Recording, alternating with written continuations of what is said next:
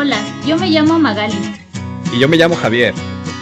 Bienvenidos a Natural Spanish, un podcast completamente en español para estudiantes de español, donde podrás mejorar tu escucha en el idioma, aumentar tu vocabulario y aprender sobre la cultura hispana con nosotros.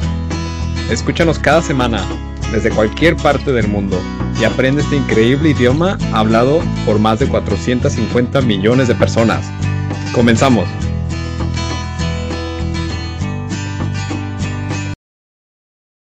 Hola y bienvenidos a todos al episodio número 32 de Natural Spanish. Mi nombre es Javier y conmigo una mujer que casi llega tarde al podcast porque se quedó viendo series de Netflix en italiano. Magali. y en francés también. Hola, ¿En francés también? Hola. ¿Cuáles, ¿Cuáles series estás viendo en, en francés y en, en italiano?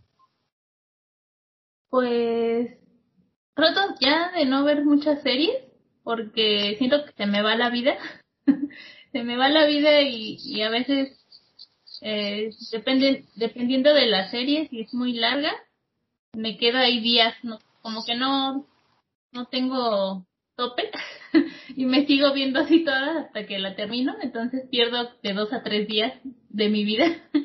entonces prefiero ver películas y vi una serie, una serie, una película francesa.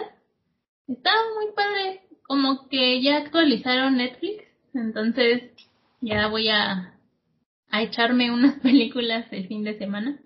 Eh, estaba muy bonita, solo que no me acuerdo del nombre. Estaba padre. Qué bien. Es precisamente de lo que les vamos a hablar hoy a, a, a la gente que nos escucha, ¿no? De cómo aprender eh, idiomas con, Netflix específicamente, pero en general con viendo películas y viendo series de televisión y todo eso. Que, pues, no sé, en, en nuestro caso siento que estamos ocupados, al igual que mucha gente que nos escucha y a veces ya ves también ver series en otro idioma como, como algo que está en constante sí, avance de aprenderlo, ¿no? Sí, es como matar dos pájaros de un tiro. Porque puedes, te, te distraes, te relajas, pero también aprendes. Todo lo que no es nada más ver la película y ya. No se nos pegan todas las palabras como por arte de magia, sino que hay que hacer ahí algunas cosas, ¿no? Para aprovechar bien la película o la serie. Sí, este, y pues bueno, no sé qué, qué series en español hayan, hayan visto todavía. Eh, yo no he visto muchas series en español y en específico no me puedo acordar de una que yo haya dicho, wow, está padrísima, la voy a recomendar. Pero sé, ¿sabes qué? Que sí hay mucha gente con, que aprende español aquí en Canadá y que me dice, oye Javier, pues, o sea, para empezar hablan muy poco español, ¿no? No es como que estén en un nivel intermedio o avanzado. Y seguido me comentan sobre la serie de la Reina del Sur. Que ah, está, en, está en Netflix y es una película de narcotraficantes. Y al parecer es un tema estrella ahorita. Bueno, y desde hace ya tres años, yo creo. A toda la gente le gusta. A muchos. Es como, como muy popular. Yo a mí la verdad no me gustan las series ni las películas de narcos. Siento que, que difunden un mensaje erróneo de, de México muchas veces. Y aparte, pues, no sé, prefiero ver algo alegre, algo más, más feliz, pero no tan, no con tanta violencia. Sí. Y más superficialmente te dejan un mal sabor de boca después de que las ves, ¿no? No es como que te dejan picado porque quieres saber qué va a pasar después, pero no es como que te dejen un buen sabor de boca tampoco. Pero bueno, cada quien sus gustos y y sí, eh, yo sé que sí es sí son series que son súper famosas con con personas que que aprenden español. Um, no solo esta, también hay una que se llama La Casa de Papel, que no es, no es mexicana, pero es española, y la he visto que la utilizan en muchos recursos de aprendizaje, especialmente en Instagram, que es donde estamos, que eh, cortan la serie como en pedacitos y ponen ese pedacito y los subtítulos y ya eh, eso pues ayuda a los estudiantes también a familiarizarse con el idioma porque están escuchando las expresiones que dicen. Eh, y pues sí, está, está muy interesante. ¿Hay, ¿Hay alguna otra, Magali, que recuerdes que, que es muy popular entre estudiantes de español? Mm, pues, como tampoco veo muchas series en español, uh, la última que vi ya tiene tiempo, se llama Siempre Bruja, creo que es colombiana. Me gustó bastante, solo vi la primera temporada, pero está, está divertido. Bueno, está buena, me gusta. Me gustó este el tema que trataron, no es muy común y pues escuchar otro acento también también ayuda. Sí. Eh, eso sí, voy a decirles una cosa. Si, si van a ver películas o series en mexicanas, en español mexicanas, eh, regularmente tienden a irse más por la comedia, por así, por, por la comedia romántica, por el, ah, son cosas de, de programas que te hacen sentir bien al final. Entonces, están relajados. Algo para dominguear, como decimos en español, ¿no? Ah, sí, o una, una, una es para películas, ¿no? Que está palomera, decimos. Está, para... está palomera. sí, que te entretiene, pero es como para un ratito ya, ¿no? O sea, no la vas a volver a ver mil veces. sí. Y, y sabes, ah, me acabo de acordar que hay una, bueno, es un documental, pero no parece, se llama Las Crónicas del Taco. Esta semana lo he estado recomendando, me acordé, creo que todo el mundo conoce los tacos, pero hay unos más, eh, más populares, otros no tanto, y estas son, ya creo que dos o tres temporadas de puros tacos. Desde, el desde los tacos al pastor hasta los tacos que venden en Estados Unidos con esta tostada. o sea, de todos, todos, todos, toda la República te viene ahí como una historia, como si el mismo taco te estuviera contando de qué está hecho, quién lo hace, cómo se, todo el proceso. Entonces, está muy, muy interesante y se los recomiendo. Sí, les voy a contar eh, tres cosas por las que esa serie se me hace encantadora. La primera es que, como comentas, el, bueno, es sobre tacos, ¿no? Y uno como mexicano, pues para mí el taco es algo muy simple, eh, que nunca te imaginas que vaya a haber tanta variedad.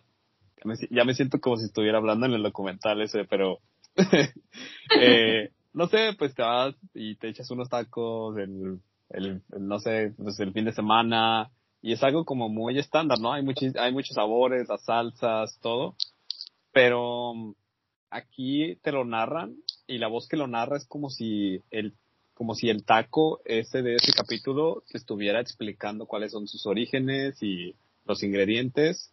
Y pues bueno esa es, esa es una cosa que se me hace muy buena. La segunda es que eh, lo filman y no solamente sobre los tacos sino como toda la implicación cultural que tiene el taco no dependiendo de la región.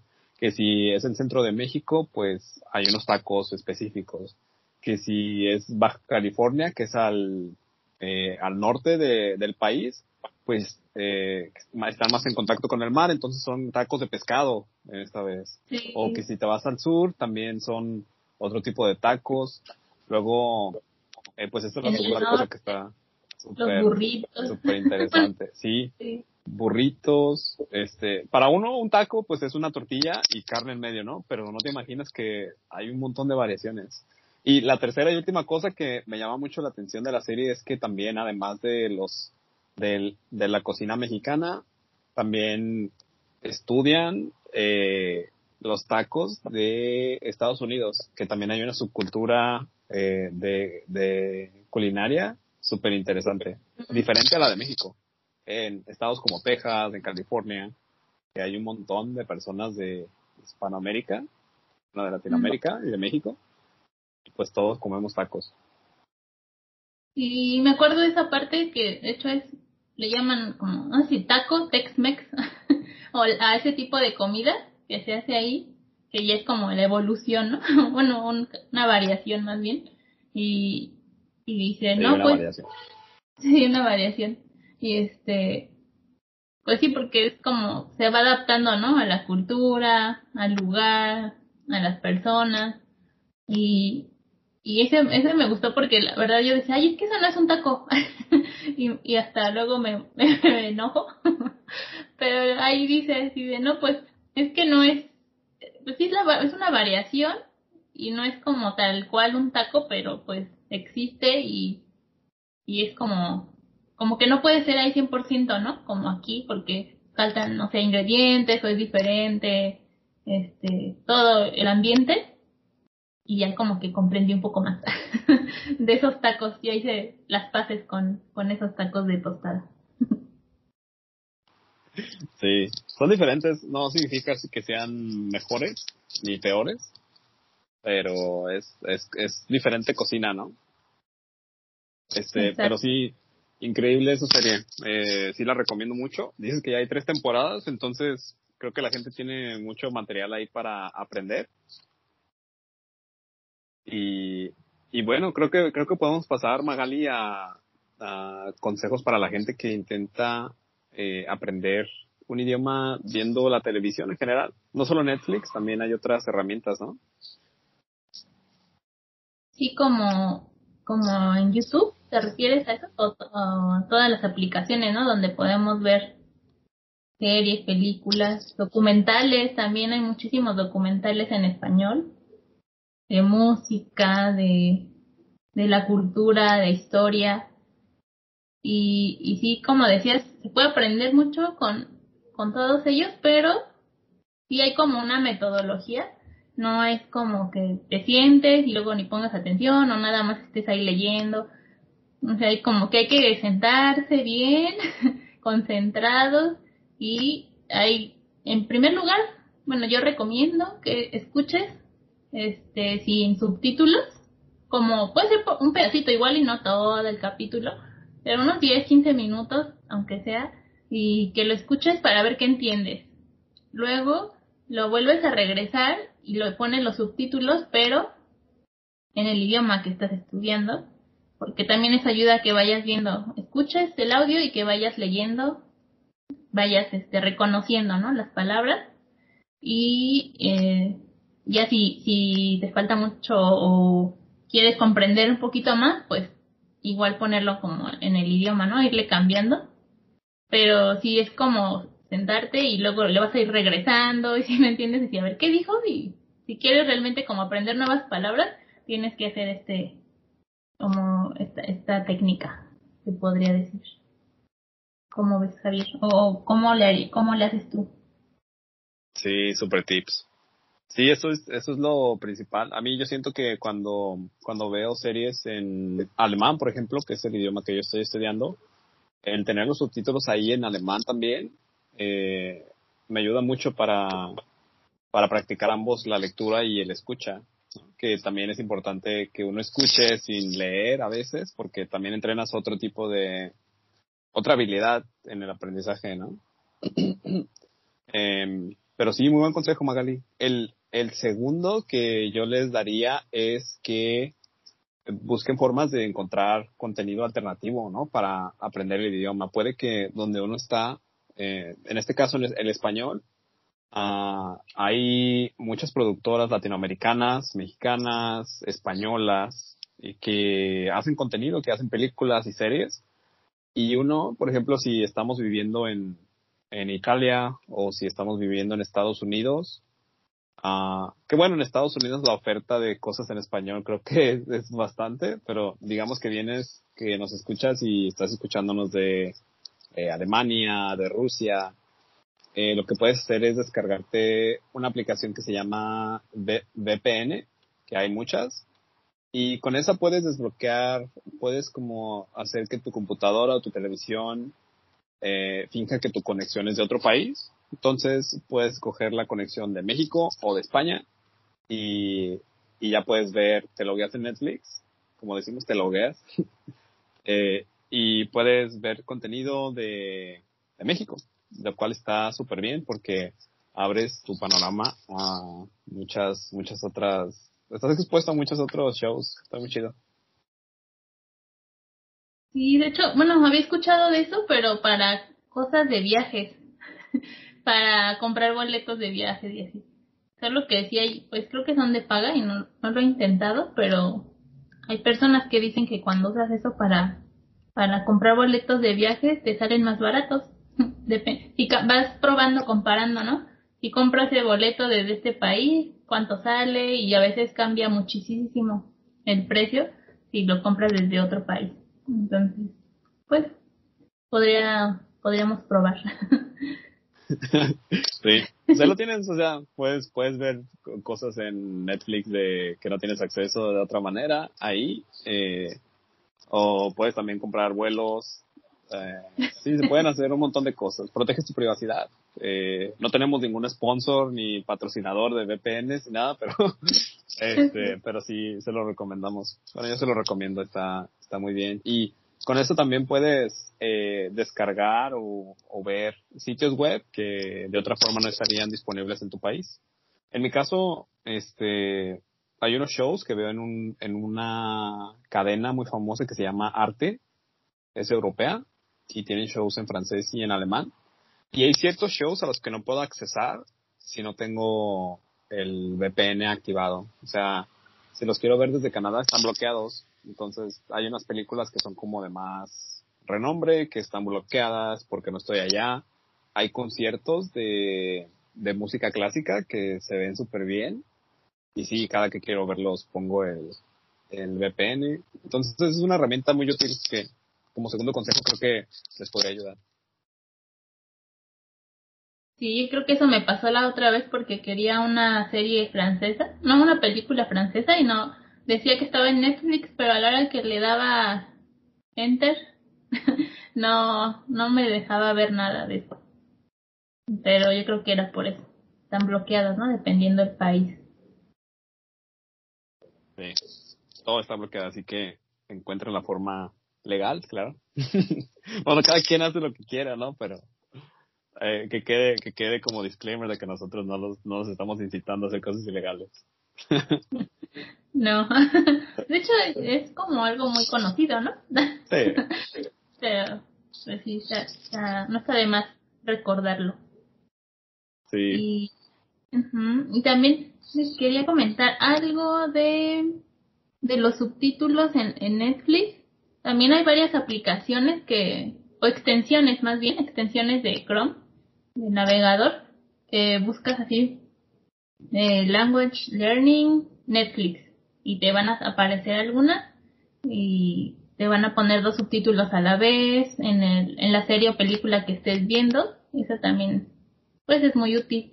Yo utilizo una también para YouTube, solo que a veces no son tan exactos los subtítulos. Eh, no sé si sea igual con esta otra extensión, pero recuerdo una vez que era un video de una canción, porque luego pues también estudio, ¿no? Con canciones que las traduzco o cosas así, pero estaba usando ese traductor o esa extensión y lo publiqué y me dice una amiga italiana, le dice, ¿qué es eso?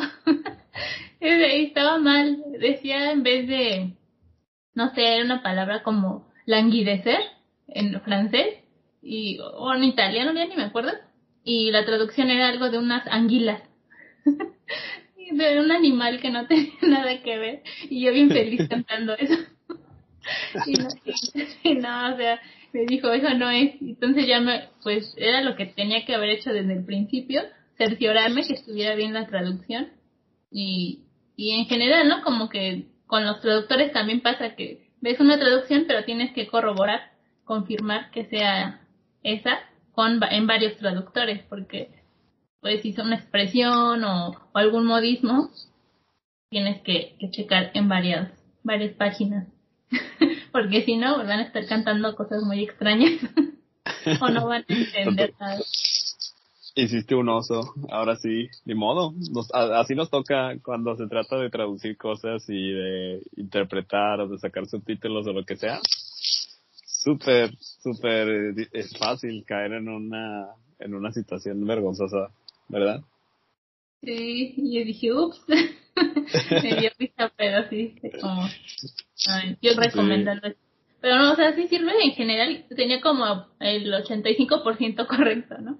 Entonces, solo igual, corroboren siempre, siempre, sí. Sí, pues ahí lo tienen. Si, tienen, si tienes alguna historia que nos quieras contar eh, de ti que aprendes español y que te haya pasado, ya sea algo chistoso, ¿no? Algo gracioso, viendo alguna serie con tus amigos, algo que no entendiste, o si les pasó algo como lo que le pasó a Magali, que hubo ahí una confusión de palabras, eh, siéntanse libres de mandarnos algo por correo. Tenemos eh, un correo naturalspanishpodcast.gmail.com eh, naturalspanishpodcast.gmail.com Les pueden mandar eh, sugerencias, comentarios, historias chistosas también. Y si nos, sí, si nos mandan audios también los podemos, eh, y, y quieren que los platiquemos aquí, podemos hacerlo.